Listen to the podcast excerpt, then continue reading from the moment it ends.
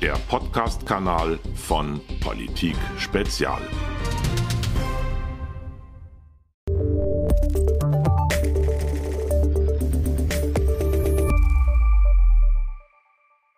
Herzlich willkommen, meine Damen und Herren. Es geht um die Inflation, die immer weiter anzieht. Wenn man sich in Ruhe umschaut im deutschen Blätterwald, also in den großen Zeitungen und auch bei den öffentlich-rechtlichen Rundfunkanstalten, dann sieht man, dass der Druck, der auf die Europäische Zentralbank ausgeübt wird, endlich zu handeln und die Zinsschraube so wie die US-Notenbank das ja bereits gemacht hat, anzuziehen. Inflation dreht immer schneller. EZB schaut zu. Eine von vielen Schlagzeilen der letzten Tage und Wochen. Die irritierende Botschaft der Madame Lagarde, das lasen wir auch. Die EZB Realitätsverweigerung oder hier die EZB hechelt hinterher. Bei der Wirtschaftswoche war der Vorwurf schon viel deutlicher. Die EZB missachtet ihr Mandat. Das gab's in den Vorjahren auch schon, aber diese Art von Schlagzeilen, die Kritik, die da geübt wird, die verdichtet sich jetzt sichtbar. Hohe Inflation und das ist die Folge davon, das beschäftigt die Menschen in diesem Land natürlich sehr. Fast jeder siebte Deutsche hat Existenzangst.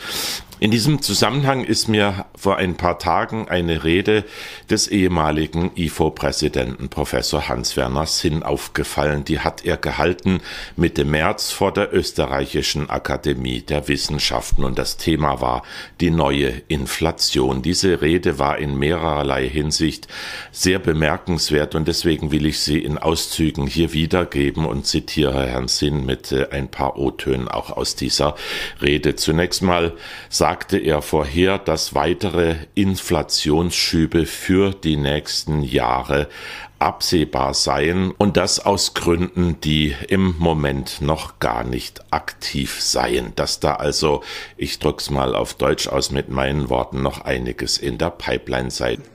Weitere Inflationsschübe sind für die nächsten Jahre, ich würde mal sagen mindestens dieses Jahrzehnt, absehbar aus Gründen, die im Moment noch gar nicht aktiv sind. Dann gab er seinen Befund und die Zahlen, die sind da bekannt. Das sagte er übrigens äh, Mitte März, bevor die neuesten Zahlen noch bekannt waren. Also über sieben Prozent Konsumentenpreisinflation in Deutschland und auch 31 Prozent Anstieg der Erzeugerpreise im letzten Jahr, also in den letzten zwölf Monaten im Euroraum.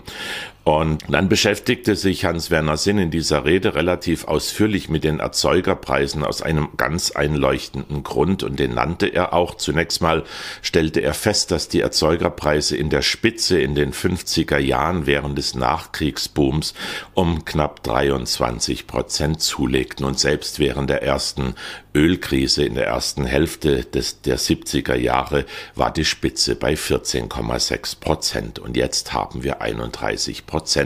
Warum ist das so wichtig? Das erklärte Hans-Werner Sinn auch in seinem Vortrag. Er sagte nämlich, dass nach circa drei Monaten die Erzeugerpreise sich zu etwa 40 Prozent auf die Konsumentenpreise, also die Preise der Endprodukte durchschlagen würden. Wenn man das jetzt mal hochrechnet, dann kämen wir da auf 12, 13 Prozent Konsumentenpreisinflation. Und dann sagte Herr Sinn auch an einer Stelle, dass ihm das Sorge bereitet, dass es so große Unterschiede in den Inflationszahlen in der EU-Zone, im EU-Raum gebe. Zitat Tat ein verheerendes Signal für den Zusammenhalt der Eurozone. Und dann stellte er fest, dass die Inflation äh, von ihrem Ausmaß und der Dynamik her noch gar nicht in den Köpfen der Menschen hier angekommen sei. Und da machte er auch zu einem Teil die Medien verantwortlich. Er sagte, da ist viel mehr zugange, als wir bislang überhaupt durch die Zeitungen wahrgenommen haben.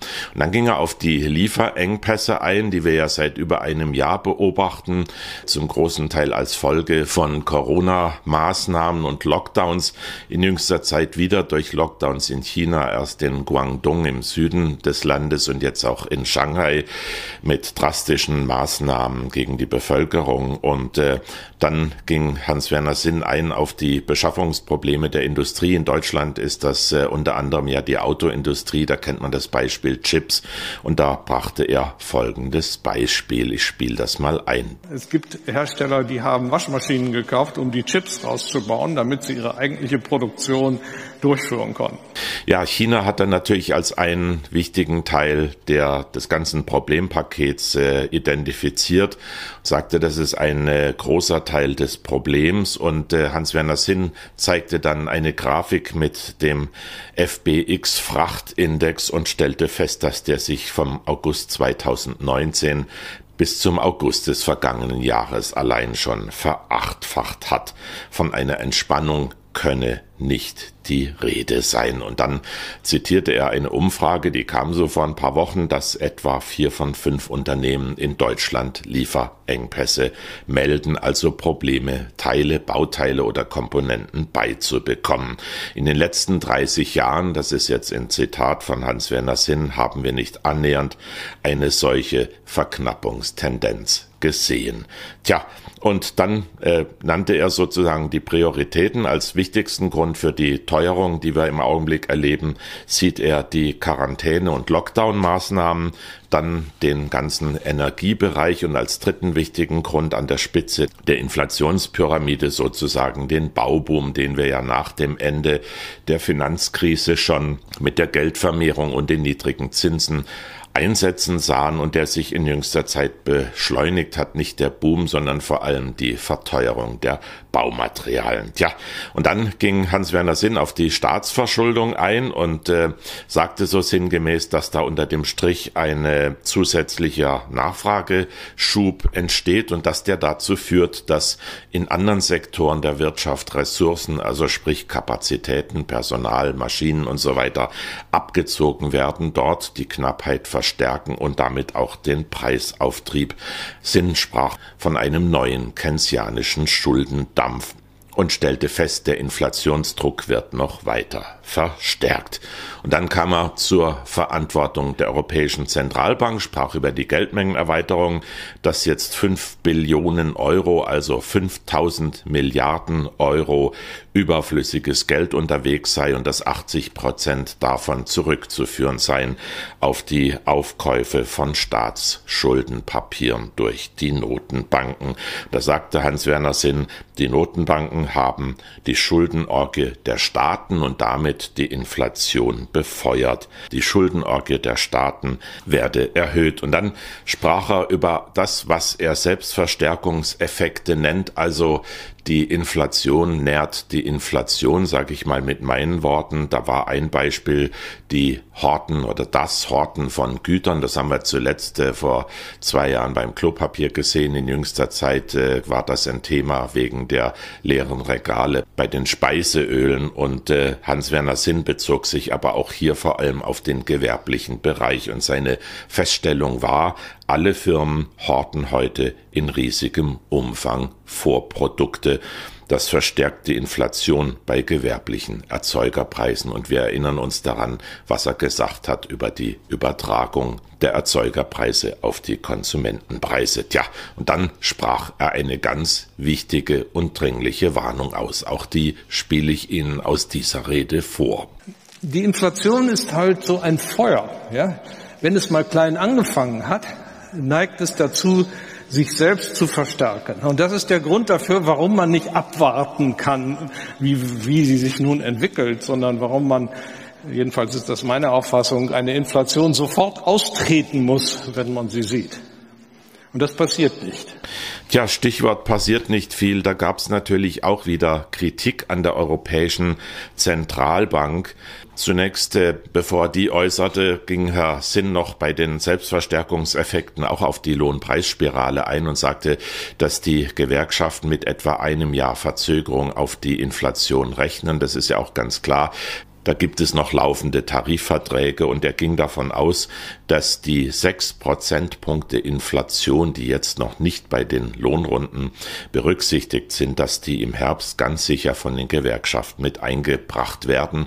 Und deswegen sagte er dann auch, deshalb ist die Inflation des Jahres 2023 schon in der Mache. Tja, und sein Fazit war dann mehr oder minder, die EZB muss reagieren. Sie habe viel zu lange gewartet, aber sie tue es nicht, nämlich reagieren. Und dann bezog sich Yassin noch auf eine Äußerung von Christine Lagarde, der EZB-Chefin, vom Februar, da sagte Frau Lagarde ja sinngemäß, sie glaube nicht, dass sich geldpolitische Maßnahmen sofort auf die Energiepreise ausüben würden. Und da hat Hans-Werner Sinn in aller Deutlichkeit widersprochen. Hören wir uns auch das noch an. Dabei ist der Effekt unmittelbar und hart und sofort vorhanden. Weil wenn Sie die Zinsen erhöht, wird der Euro aufgewertet und die Energiepreise gehen zurück. Sofort. Wie kann sie so etwas sagen? Wie kann man so etwas sagen? Wie kann die Präsidentin der Europäischen Zentralbank so einen Unsinn von sich geben?